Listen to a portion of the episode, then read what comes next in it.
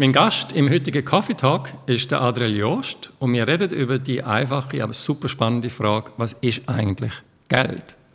Mein Name ist Felix Niederer, ich bin Mitgründer und CEO von TrueWealth. Adriel Joost ist Fellow am Institut für Schweizer Wirtschaftspolitik von der Uni Luzern. Ähm, du bist promovierter Ökonom, hast an der HSG doktoriert und du hast mehrere Jahre an der Schweizerischen Nationalbank geschafft. Unter anderem hast du ähm, den Vizepräsident vom Direktorium von der SNB beraten. Adriel, willkommen im heutigen Kaffeetag. Hoi, freut mich da zu sein. Lass uns mit einer einfachen Frage ähm, anfangen. Also zuerst mal der Themenkomplex, was ist Geld? Ähm, es gibt zwei Sorten von Schweizer Franken. Eines Geld, wo Banken bei der SNB können deponieren und das Geld für alle anderen. Kannst du uns erklären, was der Unterschied zwischen diesen beiden Sorten Geld ist? So einfach ist die Frage vermutlich gar nicht. Es sind schon ganz komplexe Sachen, die wir da heute behandeln. Aber versuchen wir das möglichst einfach zu erklären. Das eine Geld ist tatsächlich das, was die SMB rausgibt. Und das andere ist eigentlich das, was die Banken rausgibt. Und das Spezielle daran ist, dass das Geld, das die SMB rausgibt, heute eigentlich nur Banken wirklich Zugang haben. Weil die Banken haben das Konto bei der Nationalbank. Bargeld ist auch ein Teil von dem Geld, das man von der SNB bekommt, aber das ist ja in der heutigen Wirtschaft eigentlich nicht mehr, nicht mehr wirklich relevant.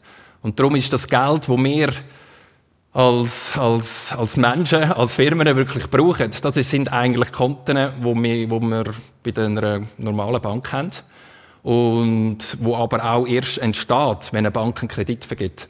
Das heißt, es ist sehr stark verlinkt mit was Banken tun und was Banken sind und wie sich auch Banken finanzieren. Ja, wir kommen nachher zu dem Thema. Ähm, aber ich möchte noch, zuerst noch besser verstehen, was Geld ist.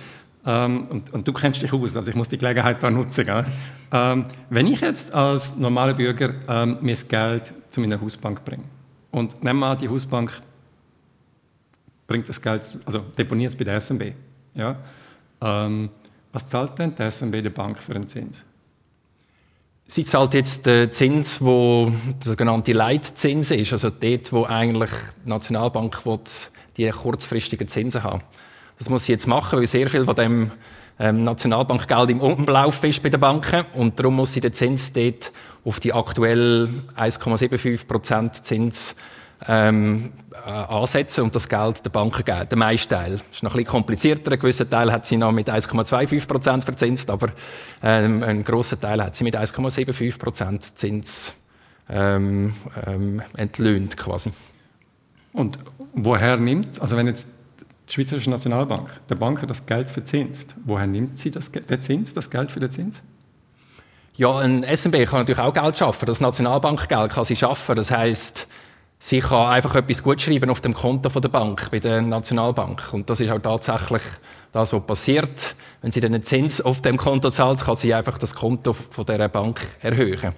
Wenn eine Bank denn das irgendwann mal auszahlt an einen Mitarbeiter von einer Bank, dann entsteht dann auch ähm, das Bankengeld, wenn man so will. Weil dann hat man ja auch, ein, ein Mitarbeiter hat dann Geld auf seinem Konto und kann dann mit dem etwas kaufen und dann ist dann quasi auch das, ähm, das, das andere Geld entstanden. Aber im ersten Schritt durch einfach die Nationalbank das der Bank gut schreiben.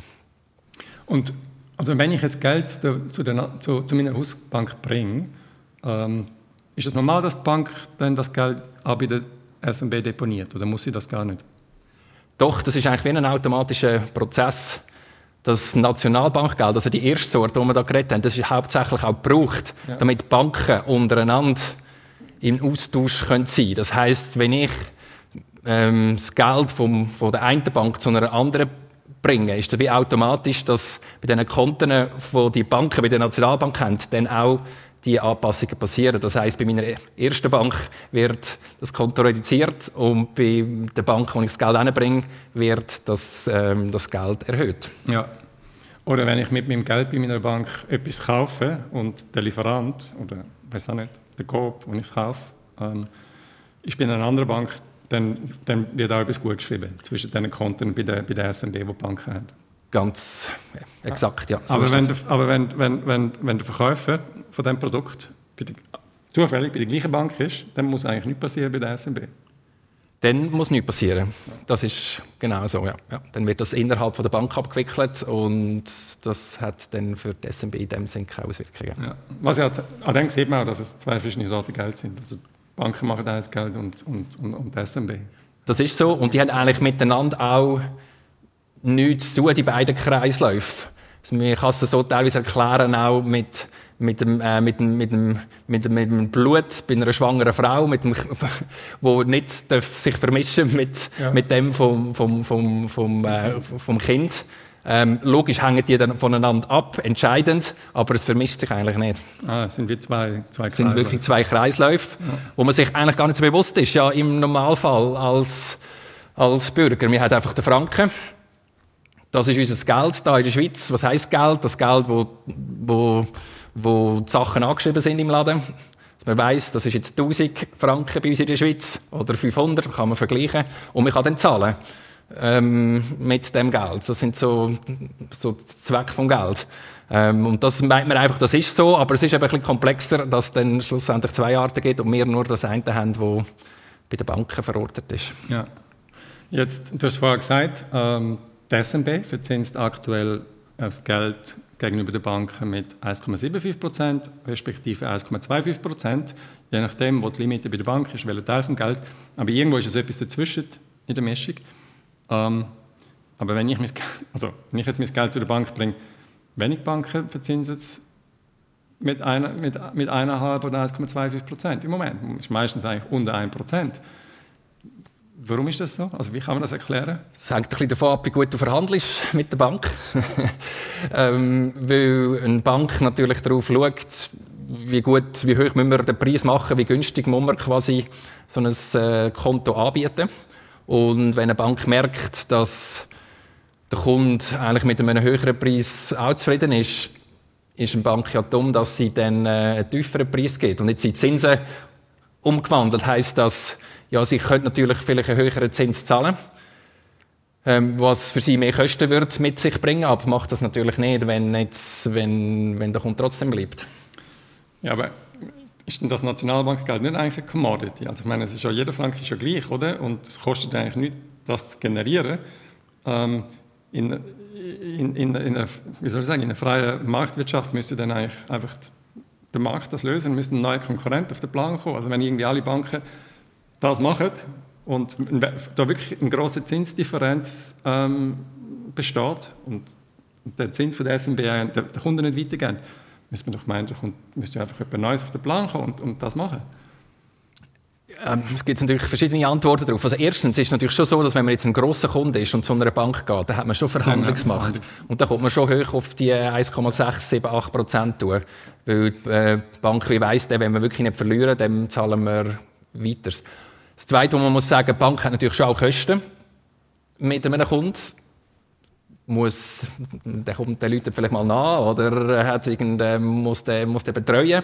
Das heisst, die haben natürlich Kosten, sie, sie, wo sie auch muss einberechnen in was sie, was sie kann zahlen Von dem her ist das auch nicht, ähm, ähm, kann man es auch nicht so, muss man das auch einsehen, dass natürlich eine Bank ist. Das Dritte ist natürlich aber das, was ich gesagt habe, dass tatsächlich der Wettbewerb nicht wahnsinnig auf die, die Preise irgendwie ähm, ausgerichtet ist, weil viele Kunden offenbar auch mehr anders gewichtet, als vielleicht, ob man jetzt noch 100 Franken mehr bekommt von diesen Zinsen. Es geht uns in der Schweiz ja gut. Und man weiß, wir sind ja aus Finanzunternehmen und, und, und man weiß, dass, dass, dass Kunden eigentlich gar nicht so wechselbereit sind. Es braucht recht viel, oder bis Kunden sagen, jetzt gehe ich irgendwie Jetzt wechsle ich Bank oder so. Es ist auch mit Kosten verbunden. Man ja, muss dann, so wie es heute ist, man muss, muss dann aufwendig, muss überall das äh, ändern, anders melden. Es ist, es ist aufwendig, das macht man nicht so schnell.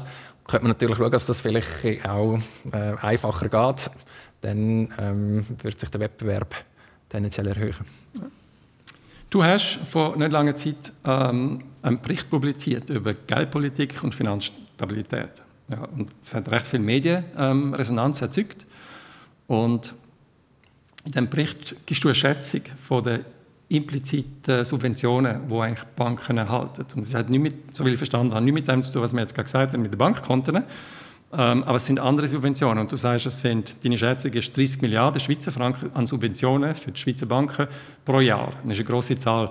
Kannst, kannst du uns ähm, die Subventionen erklären, wie es zu denen kommt. Ja, und es hat also tatsächlich etwas zu tun mit dem, was wir bis jetzt diskutiert haben. Weil das Geld, das ich bei einer Bank auf dem Konto habe, das finanziert die Bank.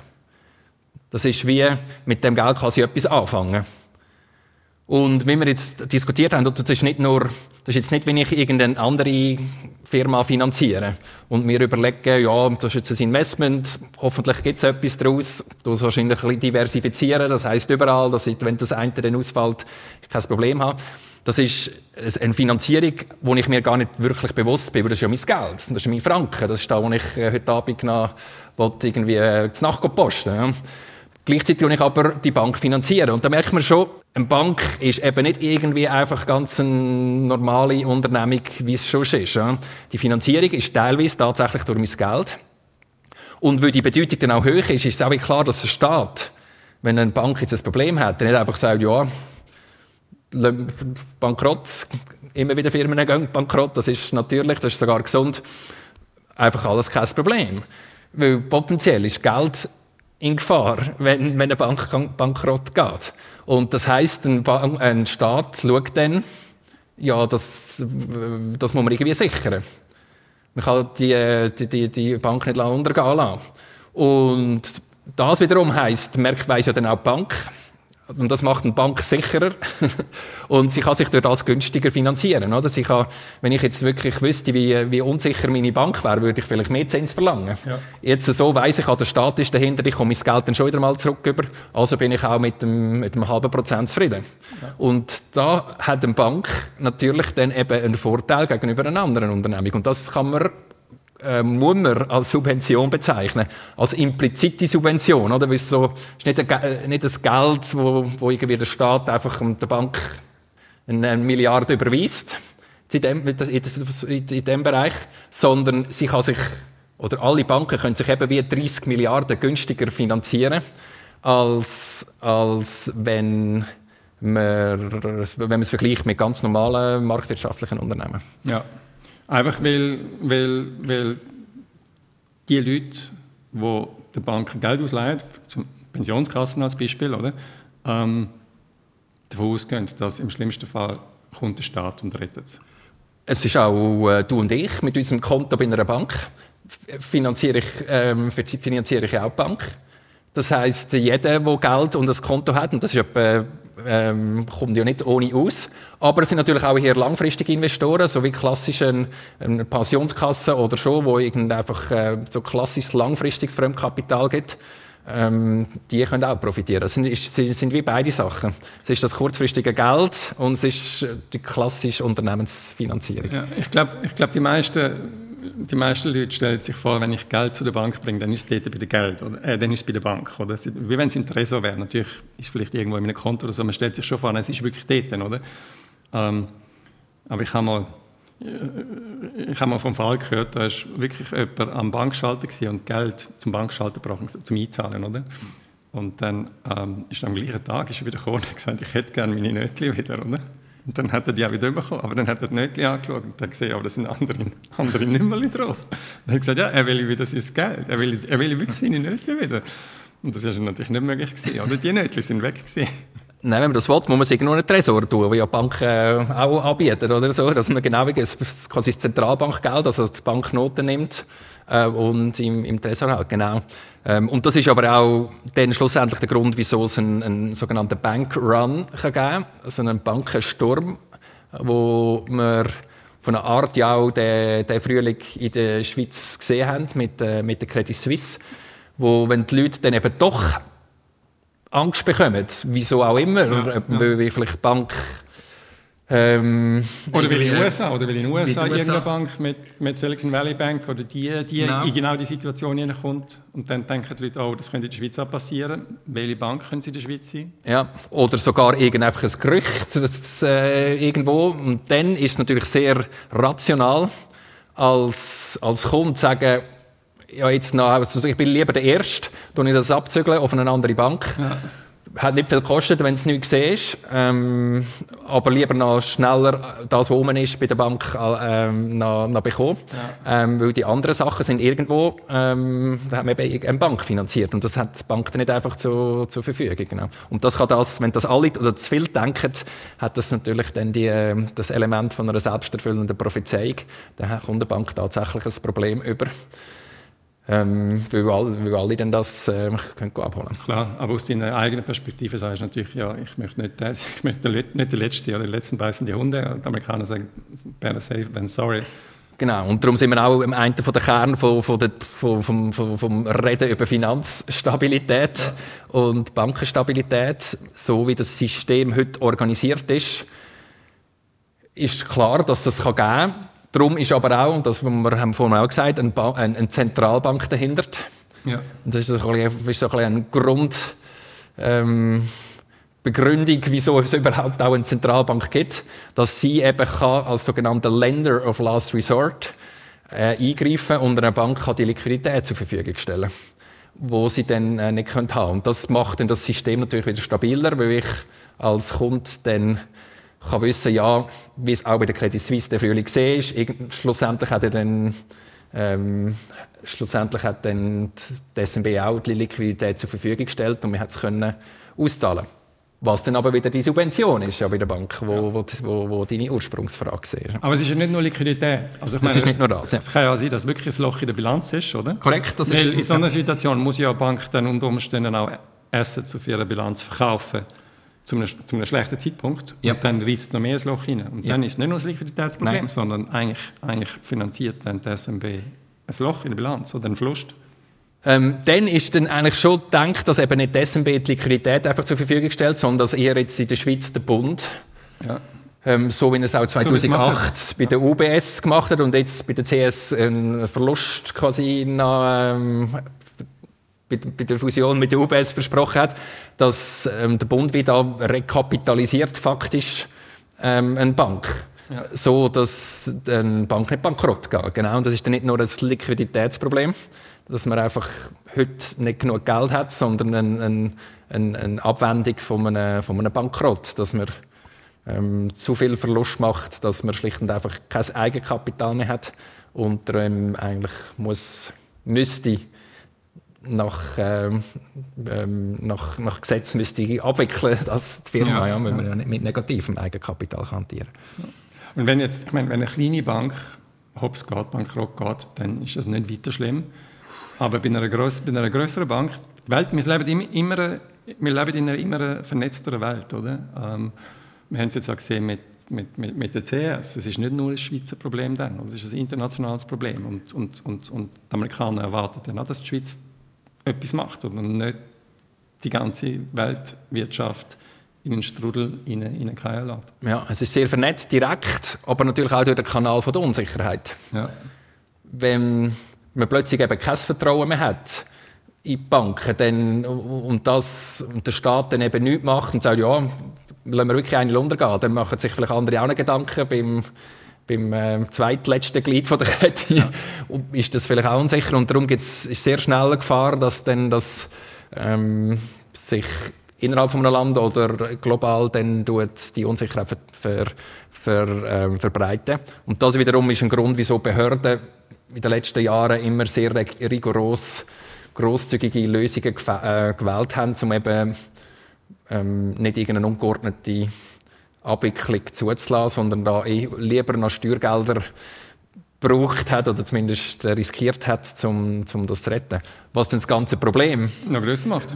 Mittelfristig wieder größer macht. Und das ist genau in dieser Spannung, wo, wir, wo auch eine, eine Politik heute ist.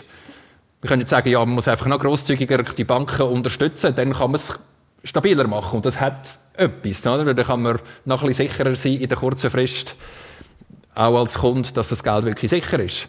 Das Problem insgesamt wird aber dann nicht kleiner, weil, weil die Banken noch weniger Anreiz haben, weil eigentlich die Subventionen noch, noch grösser wären. Ja. Du hast es vorher angesprochen, also vor 15 Jahren war ja UBS in dieser Situation, gewesen, wo jetzt das Jahr CS war. Man hat mit staatlichen Geldern müssen die UBS retten, mit, mit, mit, mit was sind es 40 Milliarden, ähm, wenn ich es richtig im Kopf habe. Dann jetzt, das Jahr, 15 Jahre später, ist, ist also damals war CS ja eigentlich der Musterschüler, gewesen, oder? und UBS ähm, ist, ist, ähm, hat das Risikomanagement offenbar nicht im Griff gehabt.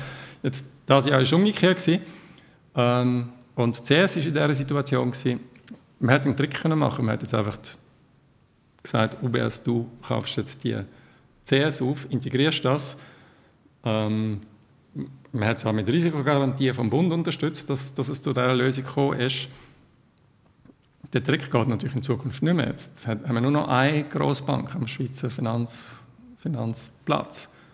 Was, was, was, was ist die Lösung das nächste Mal, wenn es, weiß auch nicht, 10, 15 Jahre, wenn auch immer, ähm, wieder passiert? Was machen wir dann? Das ist jetzt die grosse Frage, die sich Politik und Gesellschaft auch in der Schweiz muss stellen muss. Also, sehr dringend ist oder aus meiner Sicht entscheidend ist, dass man jetzt nicht einfach sagt, ja, jetzt haben wir eine gute Lösung gefunden und nächstes Mal kommt es irgendwie besser, sondern dass man sich wirklich die Frage stellt, weil eine einfache Antwort gibt es nicht. Das ist so viel ist klar. Man kann sagen, irgendeine ausländische US-Grossbank dann versuchen zu unterbringen. Aber das ist super, super schwierig, rein schon rechtlich, dann an einem Wochenende ja, kann man dann nicht mehr alles mit nur Notrecht und all das, ist dann wird, wird super schwierig. Und es ist auch die Frage, ob man wirklich will, dann eine US-Grossbank subventionieren mit, mit, mit, mit so einem Deal. Also, es wäre wirklich nicht schwierig. Das heisst faktisch, aus meiner Sicht, der Staat müsste dann halt irgendwie übernehmen. Oder die SMB, was gleich ist. Was schlussendlich, wenn man das kombiniert, äh, gleichen, äh, gleichen ist in der Schweiz, sind wahrscheinlich schon eher die Gesetze so, dass ein SMB das nicht einfach so dürfte. Dann müssen wir das schon auch mit Notrecht dann irgendwie quasi das der SMB, äh, der SMB ermöglichen. Oder eben der Staat selber halt dann die Risiken übernimmt.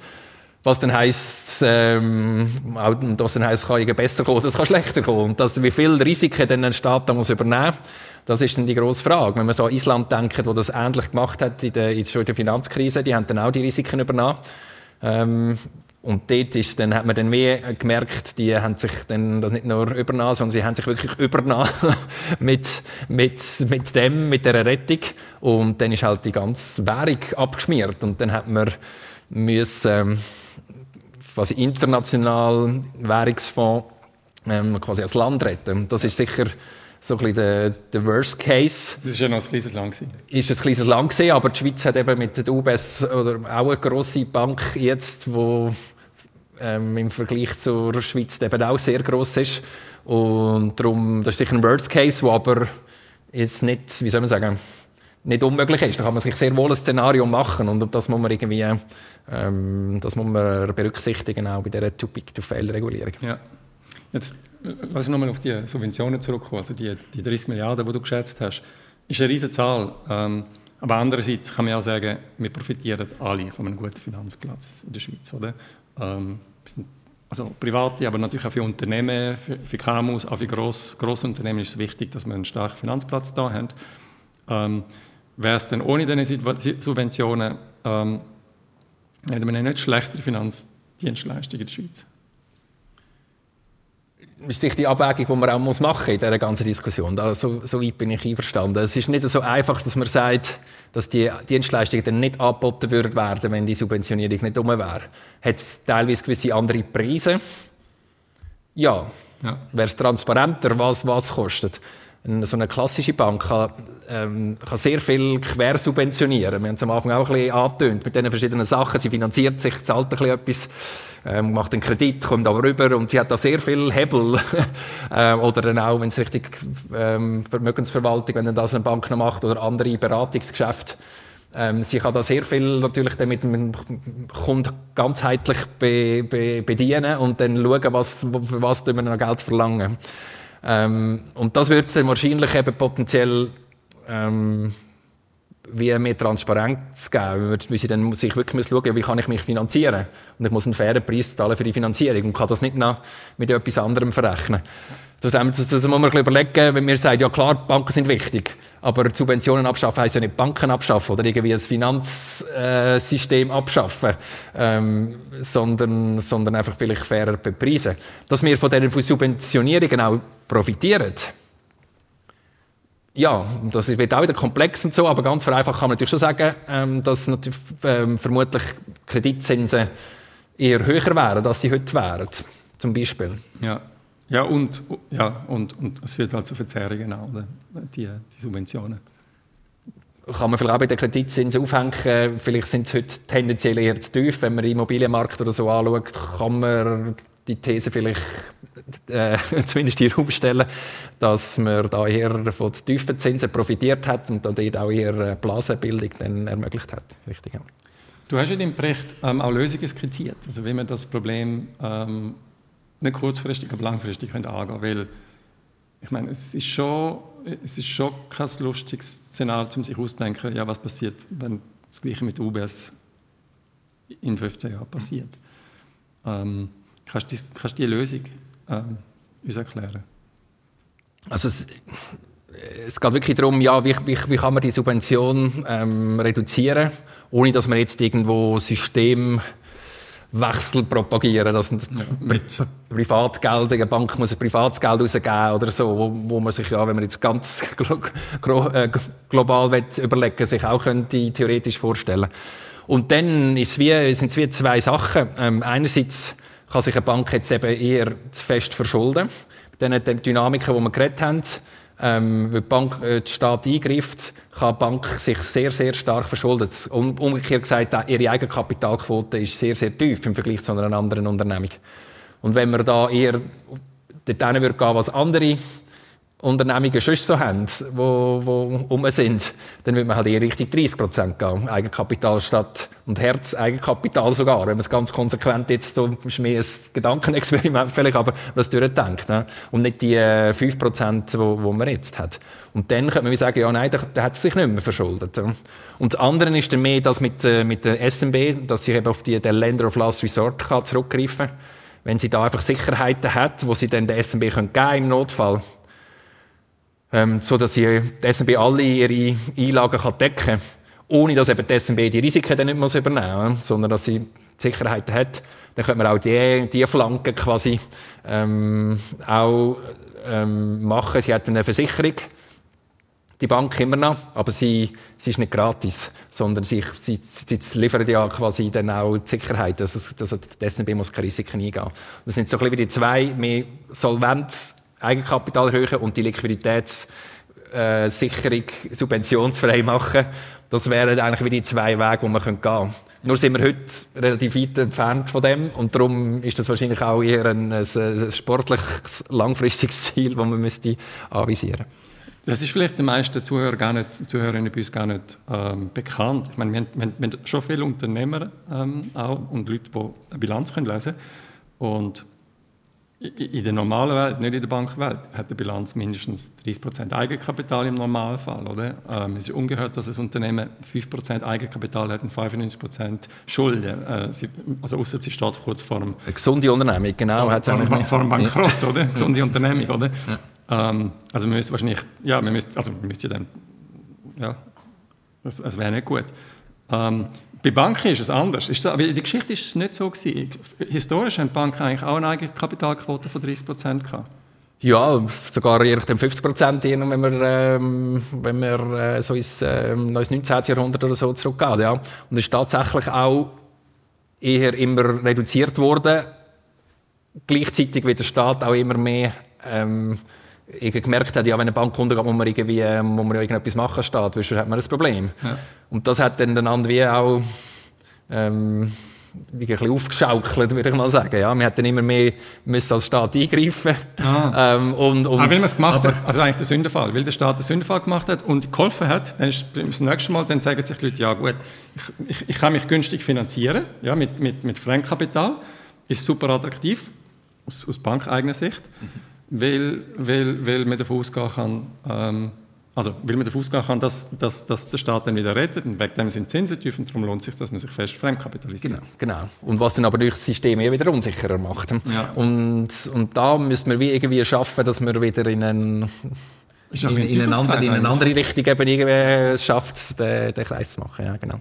Aber das ist, ja, ist natürlich auch nicht einfach, weil, weil ich meine, was passiert, wenn, man, wenn Banken jetzt müssten von 5% auf 30% Eigenkapital gehen? Dann verteilt sich ja die Rendite von der Bank bei den Aktionären auf, auf ein größeres Aktienkapital. Das heißt, es verwässert aus, aus eigener Sicht von der Banken oder wird es weniger attraktiv, Aktien von Banken zu halten. Dann ist richtig, richtig zusammengefasst. Ähm, bei den bestehenden Eigner gibt es sicher eine, eine, eine äh, Verwässerung, respektive muss man Dividenden zurückbehalten, relativ lang, um das, ja. um das aufzubauen. Das heisst, man kann das nicht auszahlen. Ähm, aber ist für die Neuen, die, die, die für die Neuen, das ist der so. Gewinn, ist, der Gewinn wird ja nicht grösser werden. Das Risiko wird auch kleiner werden, aber der, aber der Gewinn wäre immer noch gleich, aber er ja. würde einfach auf mehr Eigenkapital von der Bank verteilt werden. Und mit dem sinkt dann die Eigenkapitalrendite von der Bank. Das ist so. Da ich dann aber einen kleineren Teil vom äh, Eigenkapital quasi habe, ähm, ist, auch, ist auch das Risikorenditeprofil quasi ein anderes. Das heisst, ähm, also wenn, wenn, ich, also wenn ich in eine Firma investiere, wo ich wo nur 5% Eigenkapital habe, muss ich auch eine rechte Rendite verlangen, weil das ist ja sehr risikoreich. Ja.